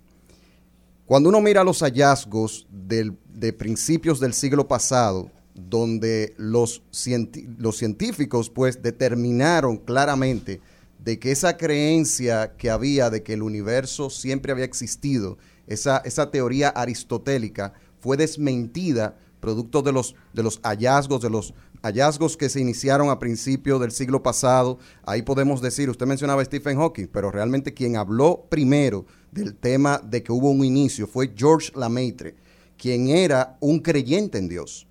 También esos hallazgos eh, hechos por Edwin Hubble, donde se determinó que, que el universo está en expansión, determinó en la comunidad científica, se llegó al punto, y que Stephen Hawking también abrazó, de que el universo tuvo un inicio. Entonces, mire lo interesante de esto. Esto confirma la verdad bíblica que está plasmada en Génesis 1.1, de que en el principio creó Dios los cielos y la tierra. O sea, y, eso también fue confirmado con la teoría de la relatividad de Einstein, quien demostró que la materia, el espacio y el tiempo vinieron, ¡pum!, en un momento. En un momento vinieron las tres cosas. Entonces, esto, esto, esto hace que la creencia en que un Dios eterno de la nada hizo una creación en orden, hizo un planeta bien diseñado, creó algo tan complejo como la vida humana, hace que la cosmovisión o la manera de ver las, la vida, todo ser humano tiene una meta narrativa, todo ser humano tiene una cosmovisión. Y eso hace que la cosmovisión cristiana sea la más razonable para poder entender el mundo en que nosotros vivimos. Hablaste de, de Einstein, pero era ateo, no creía en Dios. Einstein no era ateo, Einstein no era, ateo. Deísta, deísta, deísta. Einstein llegó a decir, señor Mariotti, que encontramos a Dios en cada puerta que abre la ciencia. Ahora, caíse antes de entrar con el señor Poe en la, en la visión cosmológica. O sea, antes, si no hubo tiempo, volvemos al infinito. Entonces, Dios, Dios realmente tiene que existir porque es la primera causa de todo lo que existe. Exacto. Y esa causa es Dios. Así es. Esa es la visión cosmológica, o sea, Dios es la causa de todo lo que existe. Pero dice Hawking que el tiempo no existía. Pero para Hawking saber si el tiempo no existía, él debió de estar ahí. Entonces, ¿Cómo, ¿Cómo, fue? Debió de estar ahí para saber si el tiempo no existía. Porque lo que pasa es, eh, eh, eh, todavía se sigue cumpliendo la frase que dijo Parménides, un filósofo presocrático, que dijo, dijo claramente que de la nada nada proviene. Y al día de hoy, señor Mariotti, en ningún laboratorio científico del mundo, al día de hoy, con toda la tecnología que tenemos, que Darian sabe de eso, no, no se ha creado algo de nada. Entonces, eso, eso no es ciencia, eso es una suposición, una especulación. Para evitar un regreso al infinito tenemos que plantear una primera causa. Tiene que existir algo que sea la primera causa de todo lo que existe y esa causa es Dios. Ese es el concepto de Parménides. De Parménides. Exacto. Más o menos, ¿verdad? Exacto. Sí, porque, bueno. Sí, sí, okay. diga. No, que, que este conflicto, por decirlo así, entre ciencia y fe, eso vino a darse, fue a mediados del siglo XIX, cuando apareció Darwin, quien no era científico. Ah, la teoría, con, la, la, con la, la, suposición de la evolución, la teoría de la evolución, porque no es ciencia tampoco. De las especies. Antes de eso, todo el mundo interpretaba el mundo desde una perspectiva de un creador, porque el universo siempre ha estado en orden. Y el orden de la creación da un mensaje. Entonces, ¿cuál es el mensaje? De que tiene que haber alguien que lo hizo. Entonces, es, esa cos, cosmovisión, o sea, incluso cuando nosotros miramos, eh, cuando miramos el siglo XVI, cuando aparece el tema de la reforma protestante, de hecho, en el siglo, en el siglo XVII, las ciencias modernas son fruto de la cosmovisión cristiana, son fruto de la fe cristiana, señor Mariotti. Lo que pasa es que eso son cosas que no se dicen. ¿Qué no se dice? No se dice que el método científico de donde proviene, eh, que es el, el, origen de toda la ciencia que nosotros hacemos al día de hoy, nace en la Europa cristiana. ¿Por qué? Porque todos estos hombres que eran creyentes, Galileo Galilei, eh, Giordano Bruno, Mer, eh, Bacon, Sir Francis Bacon, Giordano Bruno también, eh, tenemos a Blaise Pascal, tenemos eh, Isaac Newton, Nicolás Copérnico. Ellos nunca vieron ese dilema entre fe y entre fe y ciencia. ¿Por qué? Porque era una manera de cómo la gente podía conocer más a Dios por medio de su creación. Señor Poe, usted es ateo, agnóstico, creyente o un Director. cualquier cosa. No soy ateo porque para eh, ser ateo hay que negar algo que se presupone que existe. Perfecto. Buena, re- buena respuesta. Entonces, yo parto de que eh, existe el tiempo, existe el espacio, existe la energía y existe toda una, existen toda una serie de elementos que vienen dados porque eh, indiscutiblemente que eh, todas esas variables son elementos finitos. Ahora bien, entre el dilema de si hay compatibilidad entre religión y ciencia, yo creo que eh, es un dilema bastante, eh, podríamos decir que a veces me lo encuentro hasta un poco antojadizo, porque yo creo que la- Es un dilema. un poco antojadizo. La discusión ciencia, religión, ciencia, fe. Sí, sí, sí, es un, un poco antojadizo porque yo creo que la religión es un conjunto de dogmas que se construye dentro de una estructura lógico cerrada del pensamiento. Más sin embargo, la ciencia es un sistema de, podríamos decir, eh, con una trayectoria de, procesos que cada día es capaz de renovarse, de ampliarse y de reformularse. Entonces, eh, si usted, a mí esto me parece un dilema como entre el hecho de, de la necesidad de comer y la necesidad de, de ver la playa. O sea, definitivamente, son dos ámbitos diferentes para los cuales el hombre se encuentra predispuesto. Uno por necesidad biológica, otro por eh, necesidad emocional, estética, como usted lo quiere, lo quiera tomar. Entonces, eh, por eso yo digo, son compatibles. Son compatibles desde el punto de vista que quien profesa una religión no tiene por qué negar la ciencia.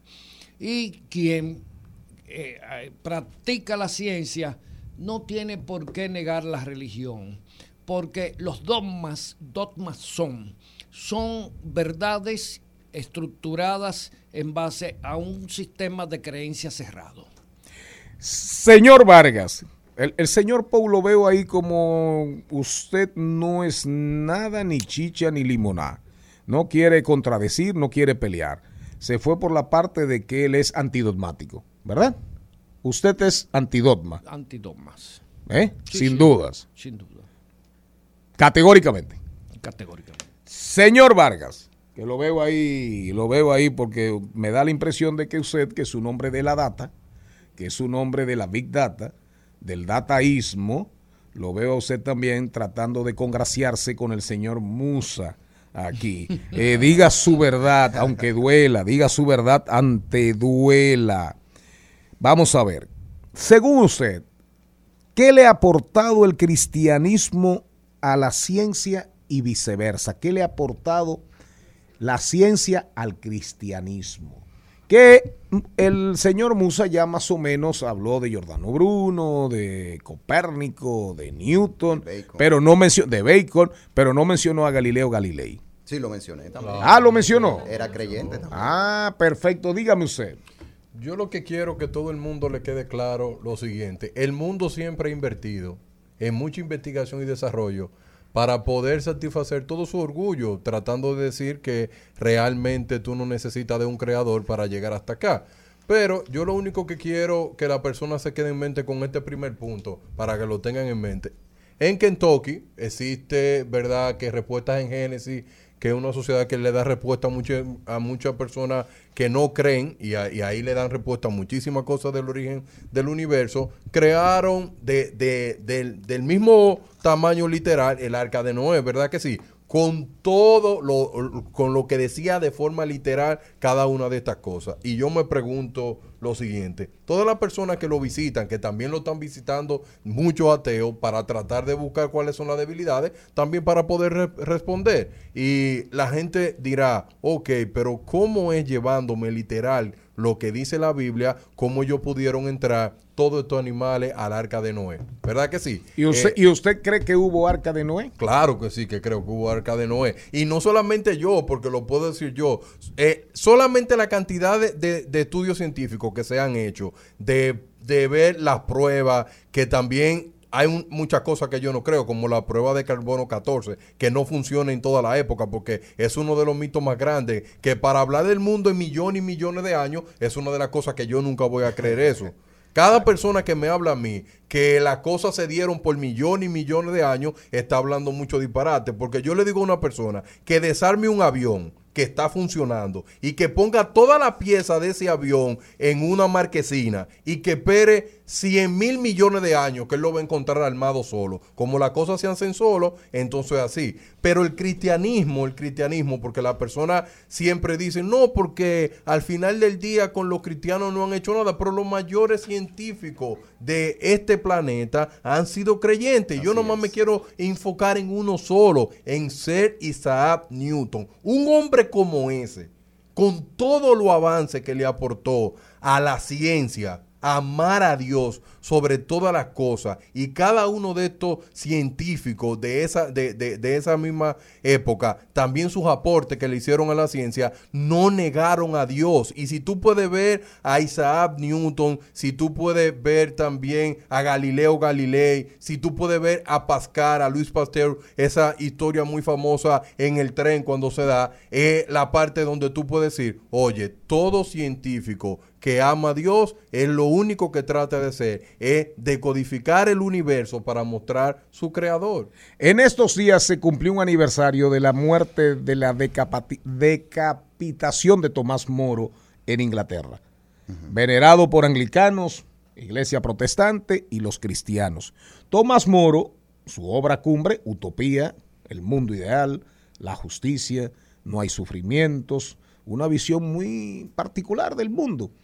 Entonces mucha gente se pregunta, ateos y hasta creyentes, si Dios es omnipotente, si yo soy el que soy, si todo lo veo, si estoy en todas partes, si tengo el don de la ubicuidad, ¿por qué no miro tanto mal, tanto sufrimiento, la pandemia, ahora la viruela, eh, la viruela eh, símica de los simios, el tema, toda esta, la guerra de Ucrania, Rusia. O sea, ¿por qué Dios no le va mejor a la humanidad si tenemos un Dios? Es una pregunta que usted me Sí, está sí, haciendo. ¿cómo responden ustedes a eso? Bueno, así como usted le, le da duro ver eso, viendo cuando uno mira la- el carácter de Dios, que es un Dios de amor, y de hecho, si nosotros tenemos valores morales, es porque Dios lo ha puesto en nosotros. Es él es la fuente de los valores morales, porque ni desde el ateísmo, ni desde el agnosticismo, ni de ninguna corriente sin Dios, se puede creer que, que la moral puede tener un fundamento. Los valores se convierten en algo totalmente relativo. Entonces, si usted, e- eso que usted está mostrando, eh, forma parte de eso mismo, de usted haber sido creado como todos los seres humanos a imagen y semejanza de Dios y tenemos una conciencia moral. Yo estoy convencido de que Dios, mirando quién Él es en la Biblia, que nos muestra su carácter, esas cosas son, son, o sea, no la ve bien. Ahora bien, ¿por qué pasa eso? La respuesta está en las acciones de los hombres.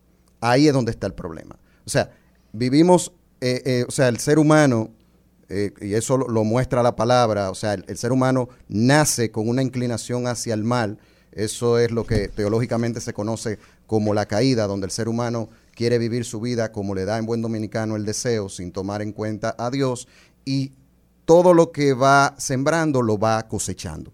El problema le- se lo queremos echar a Dios, pero eh, estamos cada vez más tratando de eliminar la persona de Dios de todos los lugares. Y le voy a poner un ejemplo muy claro. Por ejemplo, en los Estados Unidos, en el año 1900, en la década del 60, dos cosas que eran importantes en la cultura de los Estados Unidos fueron sacadas. Fue sacada la enseñanza de la Biblia, de la palabra de Dios, que enseña a amar al prójimo, que enseña a no matar, que enseña a no robar, que enseña los valores más altos, eh, los estándares de valores más altos que se han presentado a la humanidad.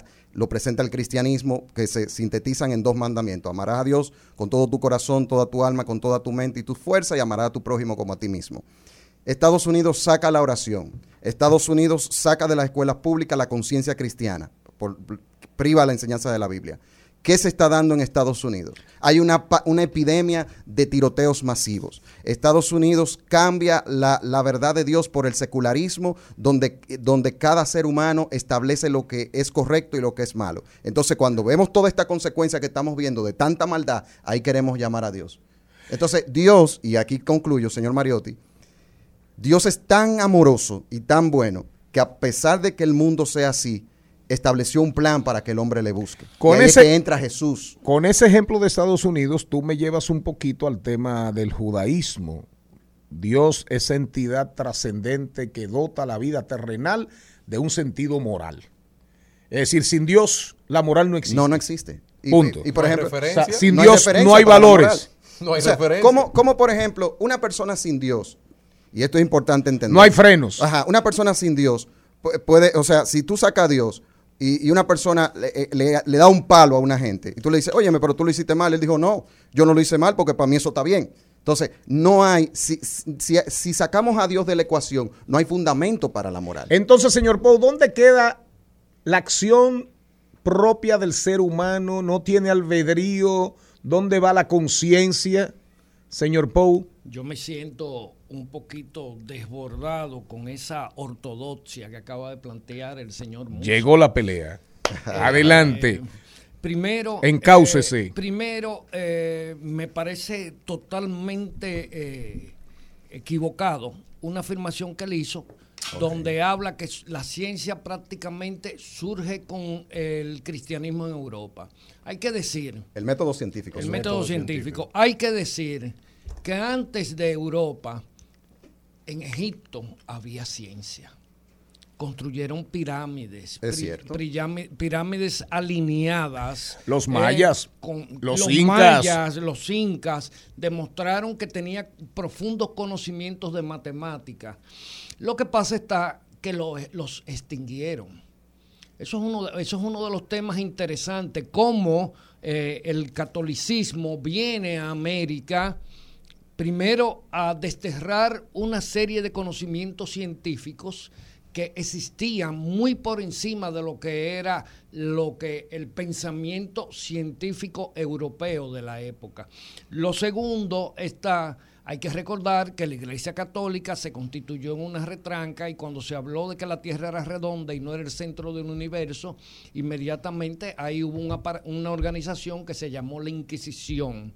O sea, eh, yo cuestiono mucho eh, los aportes de la Iglesia Católica a la ciencia y otros temas de la secularidad, de la negación de la naturaleza del ser humano. Por el otro lado, no creo que la ética eh, haya surgido como eh, teniendo como fuente valores religiosos. Creo que la ética se gesta en la misma convivencia del ser humano. Y eso de que el hombre nace defectuoso, que si nace defectuoso es por un error de cálculo de- del Dios que presenta el señor Musa, eso empieza a cuestionar la propia perfección de Dios. Entonces, yo lo que creo es que eh, eso es un tema que habría que abordarlo eh, con menos eh, ortodoxia y pues exponernos a un debate mucho más eh, interesante. Particularmente, particularmente, eh, yo en la historia han- a- se han presentado personalidades importantísimas, conocidas por su crueldad y que han profesado eh, religiones de una manera bastante militante. Entonces, yo soy de los que creo que el problema de la sociedad norteamericana que él también citó, sobre todo a partir de los años 60, no fue que sacaron la religión. Señores, es que el capitalismo salvaje desintegró en términos funcionales la familia en Estados Unidos. Y los padres salían por la mañana a trabajar y regresaban en la noche y los muchachos se formaban con la televisión norteamericana, una televisión impregnada de falsos héroes, falsos valores y sobre todo muy saturada de violencia. Entonces, esos son, eh, yo creo que hay un tema que no podemos obviar y es el tema de cómo la sociedad en su interacción y en su, y en su desarrollo desmonta elementos culturales que luego no son sustituidos por ningún otro, sencillamente quedan en el vacío. Una pregunta para los tres. Que bueno, ahí hay, un- ahí hay dos posiciones encontradas. Esto tendrá que llevarse a una segunda parte eventualmente. Pero algo, una pregunta para los tres. La religión en el mundo de hoy, obsoletas, carentes de valor, tienen peso, son importantes para mejorar la vida, la vida en sociedad. ¿Cuál es el peso de la religión hoy en la sociedad, de la fe? El problema del hombre, no importa en qué época estemos, siempre va a ser el mismo. Porque el problema del hombre es el pecado. Y el pecado es que no importa que sea en el año 2570, en el año 3970, que el hombre domine todo lo que quiera a nivel científico, que tenga toda la tecnología del mundo. El, el mayor problema del hombre eh, no, no va a ser eh, de la forma de qué cantidad de ciencia tenga, sino su pecado que tenemos contra Dios. Y es difícil poder entenderlo porque muchas personas lo que van a poder concluir, pero ¿y por qué yo tengo que tener como referencia a Dios, como decía, eh, como dice Poe, para ver cuál es mi forma de ética? Porque con quién tú te vas a comparar. Si tú quieres aprender a, montar bicicleta, tú necesitas saber quién sabe montar bicicleta. Y si conocemos que la mayor verdad a, a nivel de comportamiento, a nivel de la creación, es Dios, entonces realmente tenemos que tomar a uno como ejemplo, que es el único, para poder uno compararse. No vamos a comparar humano con humano. Y realmente eso es lo que yo entiendo. ¿Y usted, Algo- señor algo- Musa? Algo que yo quiero resaltar brevemente para caer ahí. Eh, Señor Poe, en la Edad Media lo que existió, el problema no fue tanto la creencia y la fe, sino que había un cristianismo distorsionado que lamentablemente impedía que las personas entendieran su fe. O sea, cuando usted menciona, por ejemplo, usted mencionaba eh, algunos aspectos que tienen que ver con asuntos científicos, donde eh, que cuando se dijo que la Tierra eh, era, era eh, redonda, por ejemplo, ya la Biblia hace tiempo que hablaba de eso. O sea, el problema nunca ha sido eh, la creencia en Dios per se, sino personas que supuestamente en nombre del Señor, tergiversando las palabras de Cristo, tergiversando las verdades reveladas en las Sagradas Escrituras, eh, usando el nombre de Dios, han usado el poder para hacer daño, que fue lo que pasó en la Edad Media. Esa libertad viene cuando aparece un cristianismo que busca volver a las raíces del cristianismo. ¿Cuáles las raíces del cristianismo? Que Jesús es, eh, o sea, la, la- la obediencia a la Biblia y Jesús como el centro de nuestra fe es el, el camino que debemos de seguir. No así ni la tradición, ni, ni la iglesia, ni el papado. Entonces, eso da un giro que permite que pueda crearse en Europa una filosofía de la ciencia que a diferencia de, de- esas civilizaciones que usted dice, hubo ciencia, pero se estancó. ¿Pero por qué se estancó? Y eso la historia lo muestra. Se estancó porque no había una filosofía de la ciencia que mostrara que el universo fue hecho en un orden y que nosotros como seres humanos, no como animales, que, Dios, que nos ha dado Dios la capacidad de nosotros crear cosas, nosotros podamos usar los aspectos de la creación, primero para, para conocer más a Dios por medio de su creación, es la reforma que trae la idea bíblica del sacerdocio de todos los creyentes, que para tú agradar a Dios no tiene que ser un cura o no tiene que ser un predicador, que tú hasta limpiando zapatos puedes adorar a Dios, que tú trabajando en, en- en un lugar creando cosas puedes adorar a Dios. Entonces, Pero esas civilizaciones politeístas, de Las- verdad, tuvieron avances Pero fue y- limitado, y, fueron señor. abanderados de la ciencia. Pero, pero era- ¿eh? mi- mire la diferencia, y si me permite, nada más decirle un poquito Sí, de la sí, sí. diferencia. El método científico tumba el método, que, el método que se tenía de la ciencia, que era el aristotélico. Consistía solamente en la observación y la recopilación de datos. El método científico te dice lo siguiente, te dice no, y de ahí viene todo el desarrollo científico viene, viene de las ciencias modernas. Galileo Galilei se puede considerar como el padre de las ciencias modernas. ¿Qué dice, la, ¿Qué dice la ciencia moderna? No, nosotros podemos observar, pero también podemos experimentar. Y ahí viene el aporte que da eh, Francis Bacon, donde dice, podemos investigar y podemos razonar y a partir de ahí podemos crear cosas, primero para nosotros ser, ex- para ver a Dios, por ejemplo, como dijo Blaise Pascal, y ya con esto cierro, que Blaise Pascal dice, poca ciencia, te aparta de Dios. Mucha ciencia te acerca a Él. Señor Pou, la religión, como decía Mao Zedong, ¿es el opio de los pueblos? Vuelvo a la pregunta inicial. ¿Hacen daño? ¿Hacen bien? ¿Han sido beneficiosas? Mire, yo no creo que nada sea absolutamente malo ni absolutamente Entonces la concepción maniqueísta, la concepción del bien y del mal que promueven algunas religiones, usted no cree en eso. No creo en eso. Perfecto. Adelante, No creo- exprésese. sí, no creo en el maniqueísmo.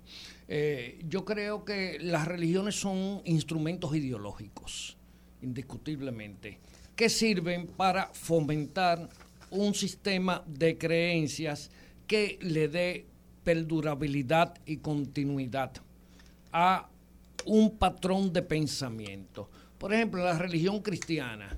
Ellos, eh, los cristianos dicen que, eh, que, que su Dios es un Dios de amor, pero también es un Dios del miedo. Y el miedo se utiliza más para moldear el carácter del hombre que el amor. Mm, no creo eso, ¿no? Repita eso. que le, di- le decía que la religión cristiana dice que Dios, su Dios es un Dios de amor.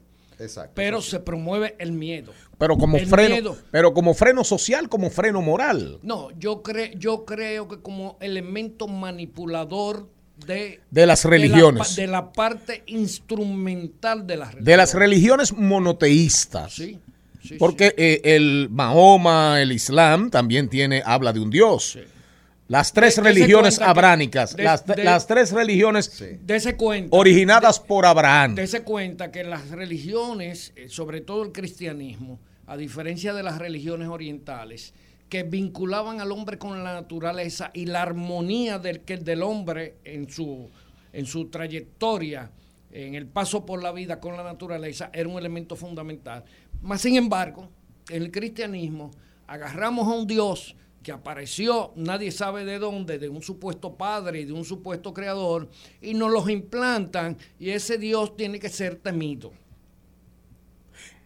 En el argumento, la idea en el hombre de Dios existe según el, ar- el argumento ontológico porque Dios puso esa idea en él.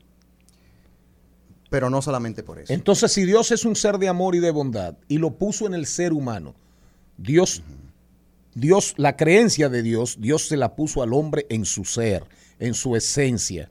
Entonces ahí volvemos al tema. Es un punto bueno Amor, bondad, maldad. Es un punto bueno que usted toca porque el sentido de trascendencia lo tenemos todos los seres humanos. No existe en la historia, en la historia de la humanidad nunca ha existido una cultura atea, por ejemplo, nunca. Todo ser humano siempre ha, ha sentido la necesidad de un Dios. Y el que no cree cuando se está muriendo, cree. Entonces, hay, hay, hay algo. El señor Poe, por su cosmovisión, según tengo entendido, creo que agnóstico, ¿verdad? Eh, bueno, no puede ni probar ni negar Bu- la existencia Buen de Dios. diagnóstico el suyo, es agnóstico. No puede negar la existencia de Dios. Lo que pasa es que aquí queremos eh, hablar de ese Dios que él no puede negar por su cosmovisión. Entonces, en, en esa, en esa parte, lo, lo importante es nosotros entender. O sea, por eso es que yo empezaba mi argumentación de que lo más razonable es entender que existe un Dios.